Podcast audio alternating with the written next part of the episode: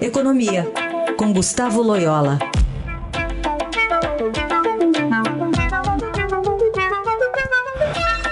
Oi, Loyola, bom dia. Bom dia. Bom, vamos falar um pouquinho sobre esse, esse, essa sinalização que deu o ministro da Economia Paulo Guedes, dizendo que o governo deve renovar o auxílio emergencial por dois ou três meses, mas não detalhou o valor das novas parcelas. A ideia é que se emende nesse novo Bolsa Família, né? Na realidade, ninguém sabe direito, né? Pra, porque o ministro ontem ele fez uma série de declarações meio sem, sem detalhar, né? Foi um, enfim, foi assim quase uma mais uma, uma espécie de carta de intenções. Né?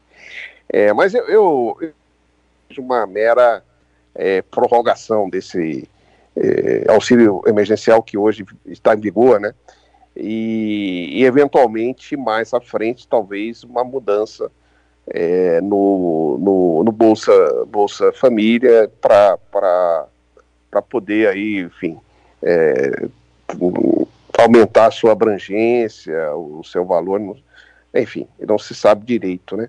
Mas a ideia, mas eu acho que o, o, o importante é, é, é, é, vamos dizer assim, é que o governo está procurando alguma, vai adotar alguma medida aí para não deixar é, o auxílio emergencial morrer, né? E, e, vai continuar com algum tipo de política de, de transferência, né?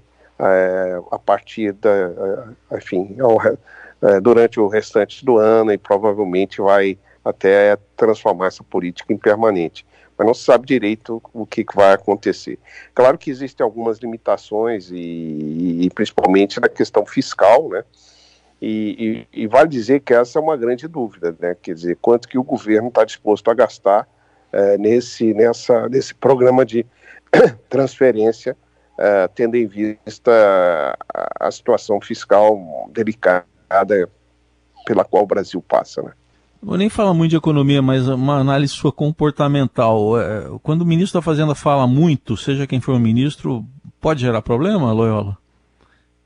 É, pode, né? Porque na realidade, é, de repente, ele pode estar tá dando sinais assim trocados é, para os agentes econômicos. O ministro da Fazenda, obviamente, é uma autoridade importante e, e, e, e ele é, é, vamos dizer, suas suas palavras são, são escutadas com atenção e são levadas em consideração é, nas, nas decisões econômicas, né, pelos agentes privados. Então, quando ele, é, evidentemente, é, é, tem um discurso errático e tal, isso, isso confunde, né, é, confunde muito, tira também um pouco da autoridade, da credibilidade e tal. Então, assim, de um lado a gente sabe que há sempre uma, uma, uma, um objetivo, vamos dizer, do ministro, de, de quem ocupa aquela cadeira, né, de passar uma mensagem mais otimista, mais é, propos, propositiva e tal, mas é, é necessário sempre moderar essa mensagem né, para que ela também não caia no vazio. Né? Então, por exemplo, ontem, acho que ontem o ministro falou da reforma é, tributária, né? Mas quem é, mais observa mais atentamente a cena política é, vê com grande dificuldade aí uma reforma tributária mais profunda ocorrendo no Brasil, tá?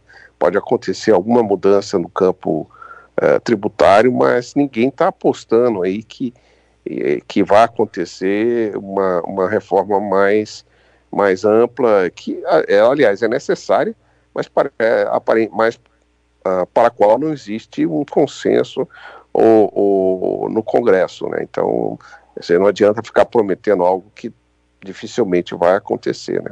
Muito bem, seguimos acompanhando. Obrigada, Loyola. Até a próxima. Até a próxima.